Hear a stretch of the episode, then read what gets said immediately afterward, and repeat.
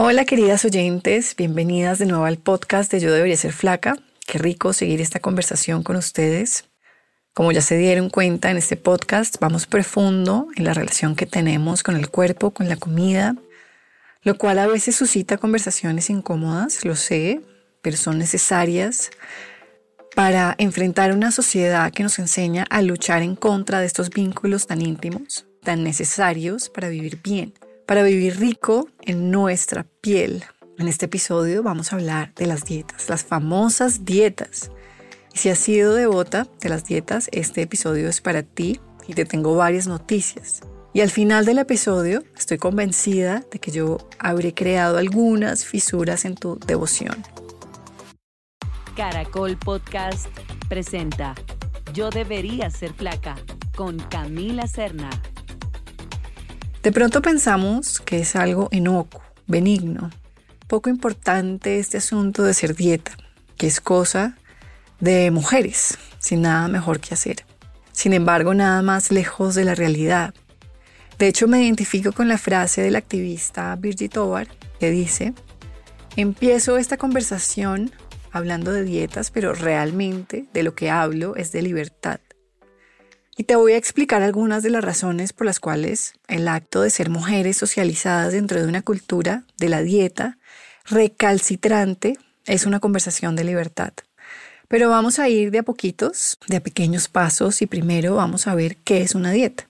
Una dieta, como la conocemos, es el acto voluntario en donde la persona elige restringir su comida.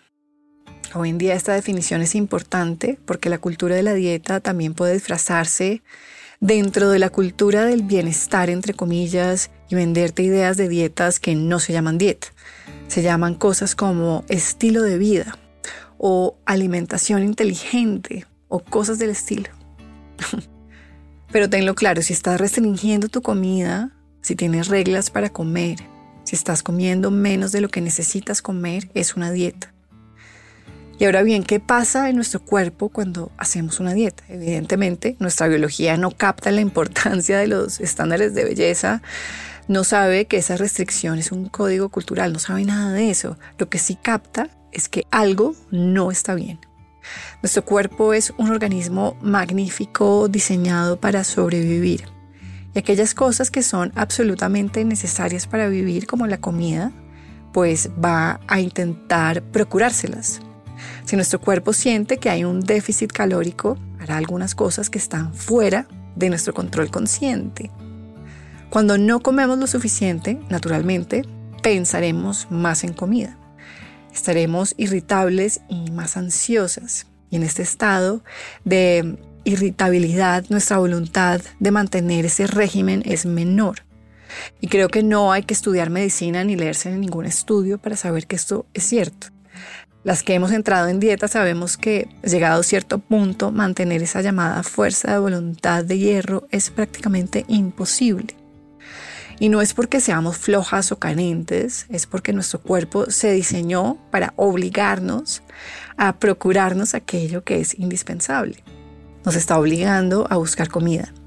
Nos está llevando a que busquemos comidas calóricas, porque eso es lo que necesita y tampoco hay que leerse un libro ni ser un experto para saber que eso es cierto. Usualmente rompemos la dieta con precisamente las comidas que prohibimos. No rompemos la dieta con una buena porción de brócoli o de lechuga.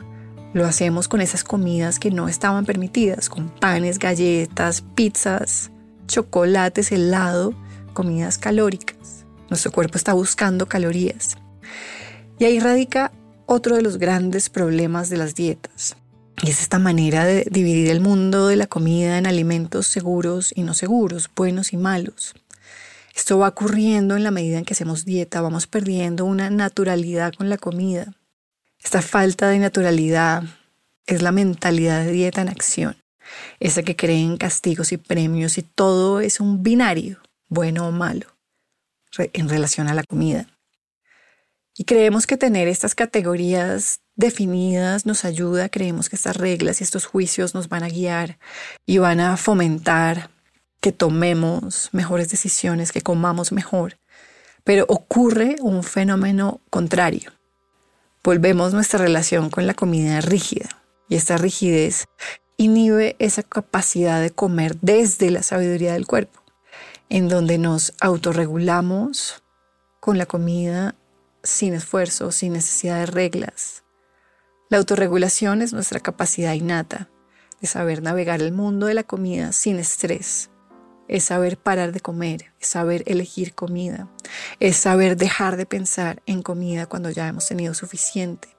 Es decir, este proceso de hacer dieta de manera crónica va generando una ruptura en la confianza que nos tenemos frente a la comida, porque lo que vemos es una incapacidad de comer tranquilamente y constantemente estamos oscilando entre periodos de restricción y descontrol que no entendemos y que asumimos como una falla nuestra.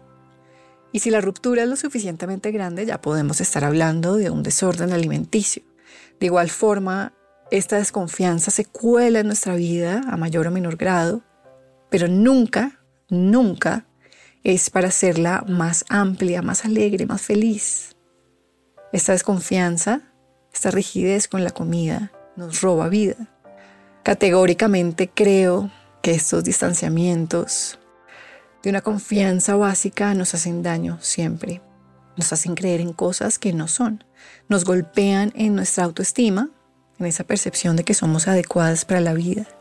Creemos que si no podemos sostener la dieta, asumimos que es, es nuestra culpa. Si comenzamos a tener atracones, creemos que esto se debe a nuestra naturaleza insaciable, descontrolada, cosas del estilo. Si pensamos obsesivamente en comida, creemos que tiene que ver con alguna falla en nuestra mente.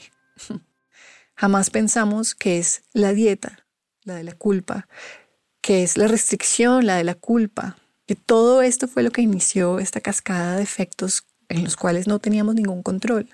No es nuestra culpa, ni los atracones, ni nuestra obsesión con la comida, una vez haya iniciado esta restricción. La culpa fue de la cultura que nos enseñó a hacer dieta porque teníamos que encajar nuestro cuerpo en unos ridículos estándares de belleza que nada tienen que ver con nuestra vida o de la salud últimamente. Es un tema para más adelante. Cuando era un adolescente yo luchaba con esto, no tenía claro estos conceptos de la restricción, del descontrol. Yo solo veía que desesperadamente trataba de comer como yo creía que debía comer. Y tanto control me llevaba por espirales de descontrol, de atracón. Al final lo único que pasaba es que me creía deficiente, porque todo esto me pasaba. Me creía incapaz de cuidarme, de mantenerme a raya. Quiero que entendamos la dimensión real de este problema. No es un asunto de unas cuantas mujeres haciendo dieta. Es un problema sistémico que ataca a personas de todas las edades y géneros. Es creer que nuestro cuerpo no es válido. Como consecuencia de esto, empezamos a restringir y a pelear con nuestra comida. Entendamos que los ciclos de bajar y subir de peso tienen unas implicaciones en salud. Esto afecta a la salud cardiovascular, genera inflamación, impacta nuestra manera de metabolizar el azúcar. Y así como si nada, las mujeres entran en incontables dietas y bajan, pero vuelven a subir. Y bajan de nuevo y vuelven a subir. Ellas no saben los efectos en salud de hacer dieta. La larga, muchas de las mujeres con las que yo trabajo miran fotos de su cuerpo cuando empezaron una dieta y lo ven delgado, lo ven bien, les gusta.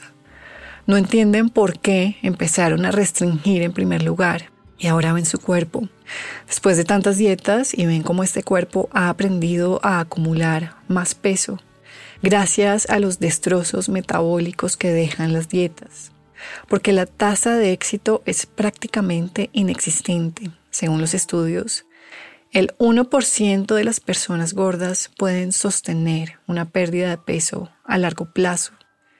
Estos ciclos de subir y bajar son el gran ladrón de vida, como dice Christy Harrison, nutricionista americana. Y no solo en salud, sino en todo, en la percepción que tenemos de nosotros mismos, de las cosas que no hicimos, las cosas que aplazamos, anulamos, porque no nos creíamos suficientes, porque siempre estábamos esperando ese cuerpo del futuro que no llegó. Esta es una conversación sobre libertad porque la cultura nos enseña a hacer dieta y esto limita nuestra capacidad de sentirnos suficientes. Vivimos incómodas en nuestra propia piel, en nuestra vida tal cual es. Siempre nos proyectamos a un futuro idealizado que no llega. Así que no, las dietas no son un asunto trivial, es fundamental entenderlo, porque cuando comprendemos la trampa, vamos a querer erradicar esto del mundo. Imagínate, un mundo sin dietas. ¿Cómo te hace sentir eso? Explóralo en tu cuerpo y tal vez no lo concibas, tal vez estás demasiado acostumbrada a las dietas, es tu manera de relacionarte con la comida y lo entiendo y lo veo todo el tiempo en muchísimas mujeres. Ahora explora tu incomodidad ahí, sin juicio. Si crees que las necesitas para mantenerte a raya, es normal, no es tu culpa. Pero lentamente comienza a abrir tu mente a estas nuevas ideas.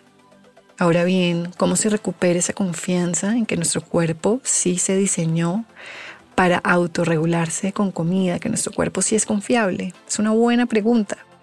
Y lo vamos a ir respondiendo en el próximo episodio de este podcast. Así que me despido por ahora. Un abrazo